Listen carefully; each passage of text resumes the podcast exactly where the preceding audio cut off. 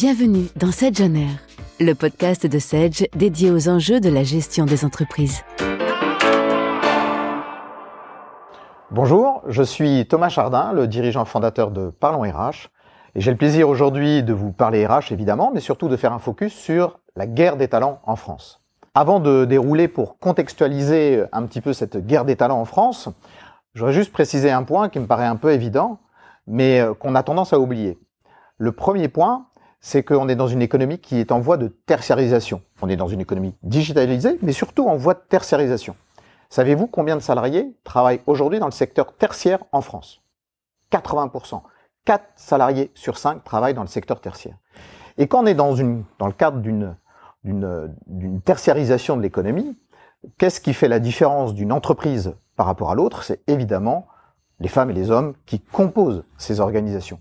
De leur capacité à innover, de leur capacité à prendre l'initiative, de leur capacité à être motivé, à avoir envie d'avoir envie, comme dirait Johnny, dépend véritablement le devenir de nos organisations. La fonction RH a en charge d'identifier ce potentiel humain, de le faire fructifier, de le développer. J'ai envie de dire, enfin, le capital humain est stratégique. Il passe même devant certaines, dans certaines industries, devant le capital financier, devant le capital client, devant même le capital industriel. L'humain est stratégique. Sauf que on est confronté aujourd'hui en France en 2022 et sur les années euh, futures à cette euh, célèbre guerre des talents que vous vivez euh, certainement au quotidien. Je vais juste la détailler un petit peu parce que pour moi on la résume un peu trop à ce que je qualifie de la première bataille de cette guerre des talents. En fait, il y a trois batailles dans la guerre des talents. La première bataille, c'est la bataille du de l'attractivité, les problèmes de recrutement.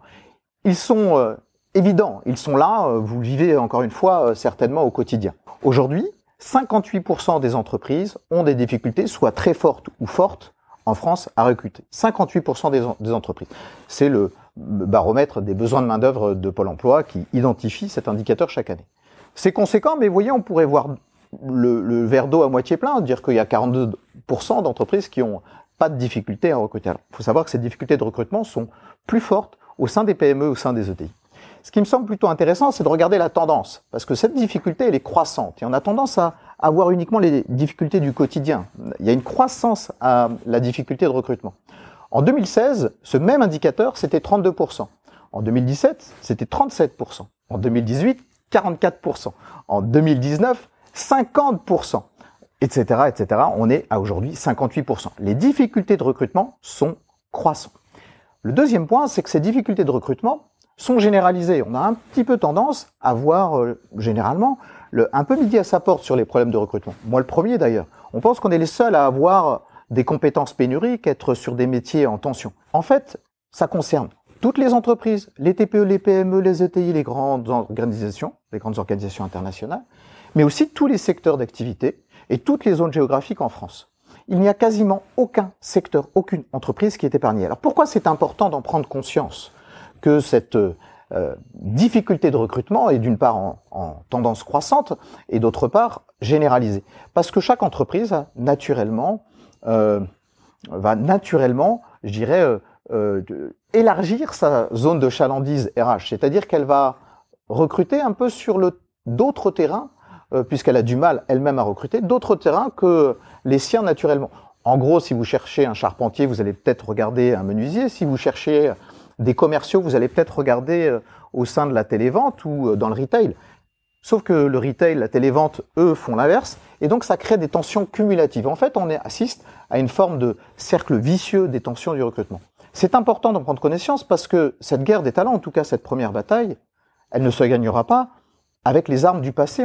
Il faut arrêter de recruter comme au siècle précédent si on veut, encore une fois, gagner cette, cette bataille-là. Poster une offre d'emploi ne permet plus de recruter. Ce n'est pas un jugement de valeur de ma part, c'est un constat. Je vais y revenir sur les solutions.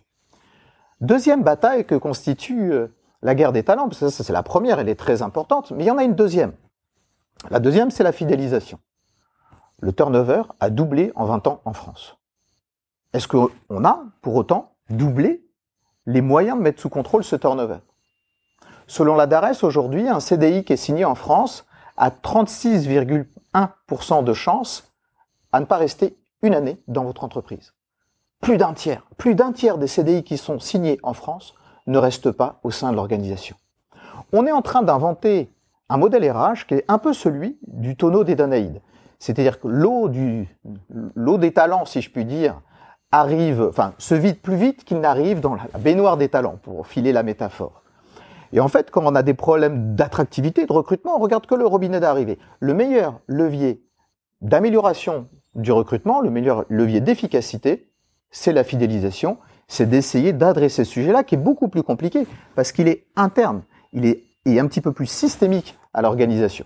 Donc évidemment, c'est pas simple mais il faut en prendre conscience pour pouvoir bien l'adresser. Si vous gagnez les deux premières batailles, celle de l'attractivité, et que vous réussissez à conserver les talents, malheureusement, je pense qu'il y a une troisième bataille qu'il euh, faut également gagner si on veut, euh, en tout cas adresser, si on veut gagner cette euh, guerre des talents. C'est la bataille de l'engagement, ou plutôt, je devrais dire, du désengagement. Le désengagement se traduit de deux manières. L'absentéisme moral, c'est en fait, je suis là mais je suis pas là.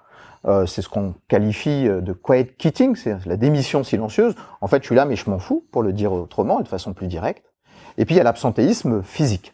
Alors, sur l'absentéisme moral, c'est très compliqué à évaluer statistiquement. L'absentéisme physique, l'absenté, la maladie, ça, c'est beaucoup plus simple.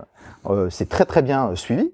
Et ça ne fait, comme les difficultés de recrutement ou comme la fidélisation, croître depuis d'année en année. On est à aujourd'hui à 22, 23 jours en fonction des études, jours d'absence en moyenne par an et pas salarié. Il va falloir véritablement se saisir de ce sujet si on ne veut pas que l'entreprise devienne une espèce de machine à broyer, à générer de la maladie.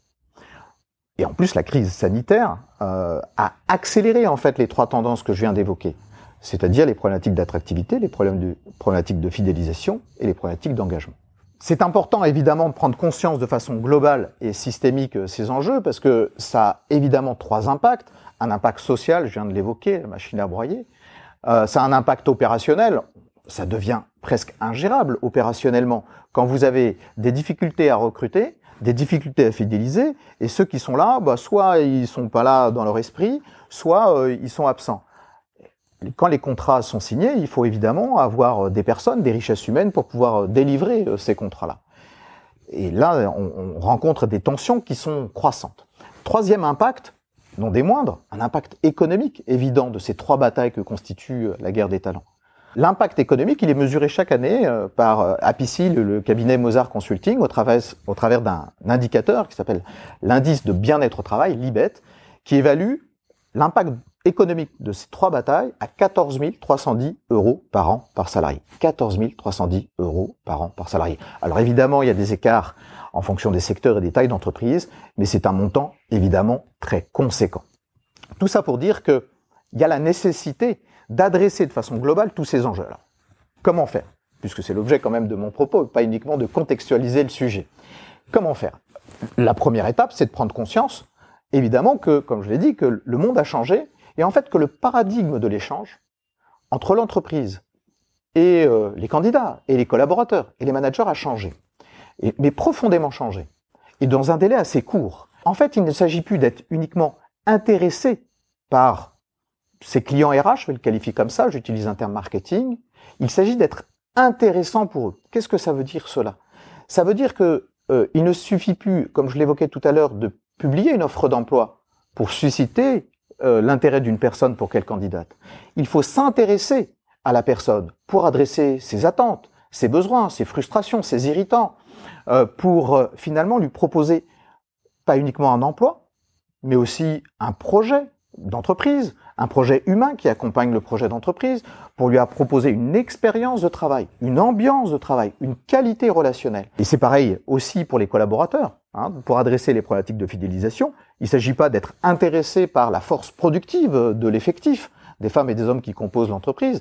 Il faut être intéressant pour eux pourquoi ils seraient engagés, pourquoi ils seraient motivés. Et donc construire avec eux, en se préoccupant de leurs attentes, quelque, quelque chose qui puisse susciter leur attractivité, leur intérêt, leur fidélisation et leur engagement. Donc le monde a changé, le paradigme de l'échange a changé, et si on veut adresser les trois batailles que constitue la guerre des talents que je viens d'évoquer, il faut agir. Agir en profondeur et en longueur. Je propose trois pistes d'action pour adresser cette euh, guerre des talents. La première piste d'action, c'est la mission. La mission RH. Alors, qu'est-ce que ça veut dire cela? Ça veut dire qu'il faut faire un travail de diagnostic, presque un travail d'introspection, sur quelle est la mission, la véritable mission stratégique, celle qui concourt à la performance de l'organisation que vous attendez des professionnels RH, du DRH quand il a des managers. Évidemment, en fonction des structures, celui qui porte la fonction RH est assez variable. Mais qu'est-ce qu'on attend? Est-ce qu'on attend une paie juste ou euh, développer une bonne expérience collaborateur? Est-ce qu'on attend euh, de, une administration de la formation? Ou développer une véritable ingénierie pédagogique euh, presque individualisée au sein de l'organisation il faut vraiment pouvoir identifier quelle est la mission stratégique, distinguer la mission stratégique de la mission essentielle. Ce que j'appelle la mission stratégique, c'est celle qui concourt à la performance de l'organisation. Une paye juste est extrêmement importante. Mais on ne peut pas faire une paye plus juste que juste. Elle ne va pas améliorer le compte des résultats. Elle ne va pas améliorer la dynamique de transformation de l'organisation. En revanche, elle est génératrice potentiellement d'un moins-value quand elle est mal faite. Il y a un peu un effet euh, cliqué. Elle est bien faite, c'est normal. Elle est mal faite, ça génère de la moins-value. En revanche, un plan de formation, une stratégie de développement des compétences, si c'est bien réalisé, là, ça va concourir à la performance des organisations.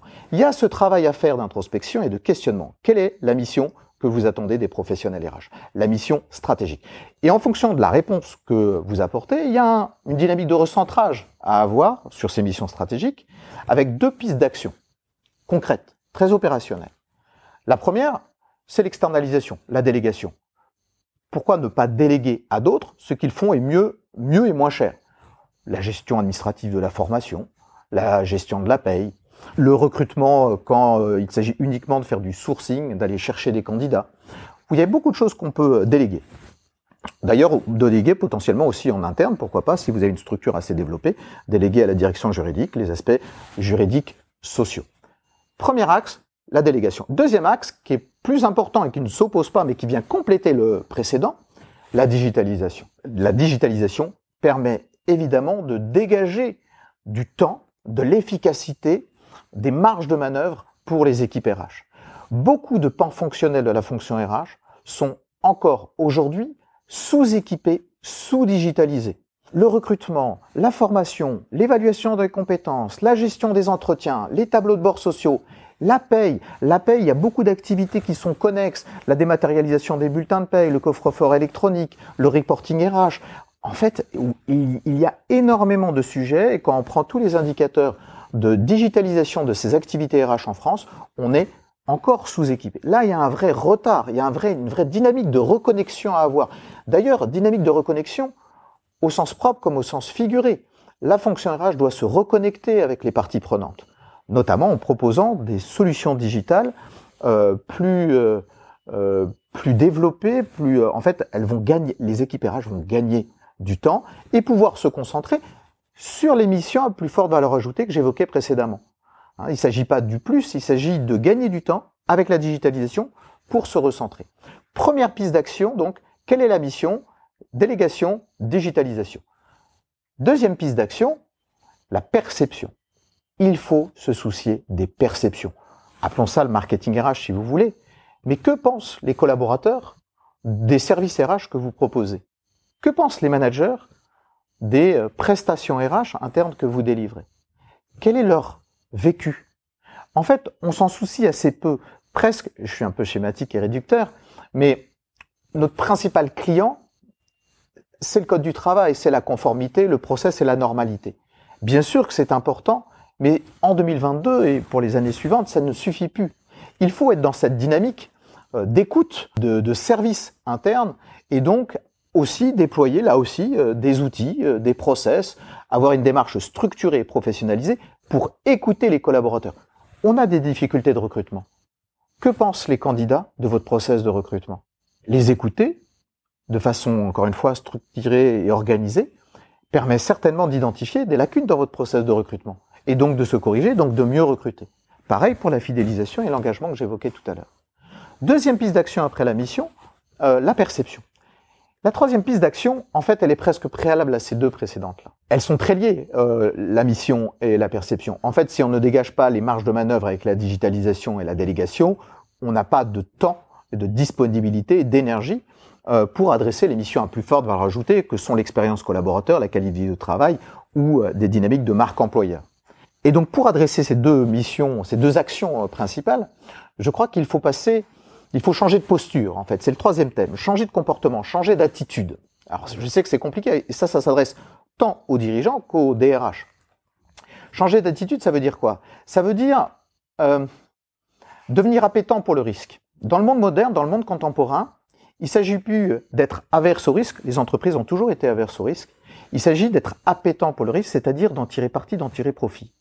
Éviter d'être trop riscophobe, et l'origine de la fonction RH est plutôt sur l'aversion au risque, et être beaucoup plus innovatophile. Innovatophile, c'est accepter euh, l'échec comme une étape de la réussite. Hein. Ce n'est pas le contraire, euh, l'échec de la réussite, c'en est le brouillon.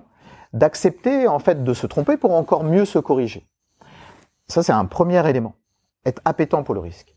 En fait, il s'agit de passer du courage à l'audace. Les professionnels RH, et je le dis sans aucune flagornerie, ont toujours été courageux.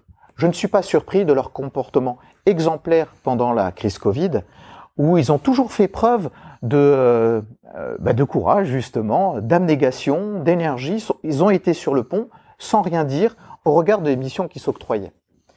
Mais je pense que cette, cette dynamique de courage doit glisser vers la dynamique d'audace, euh, vers le comportement d'audace, vers un mindset d'audace. C'est quoi l'audace? L'audace, c'est pas être averse au risque. Le courage, c'est quand un risque survient que je n'ai pas maîtrisé, quand les circonstances s'imposent, je réagis au mieux. L'audace, c'est tirer parti profit d'un risque, comme je le disais, c'est-à-dire de choisir un risque. J'évalue un risque au regard de ma mission et je prends ce risque parce que je pense que c'est en accord avec ce que je dois faire.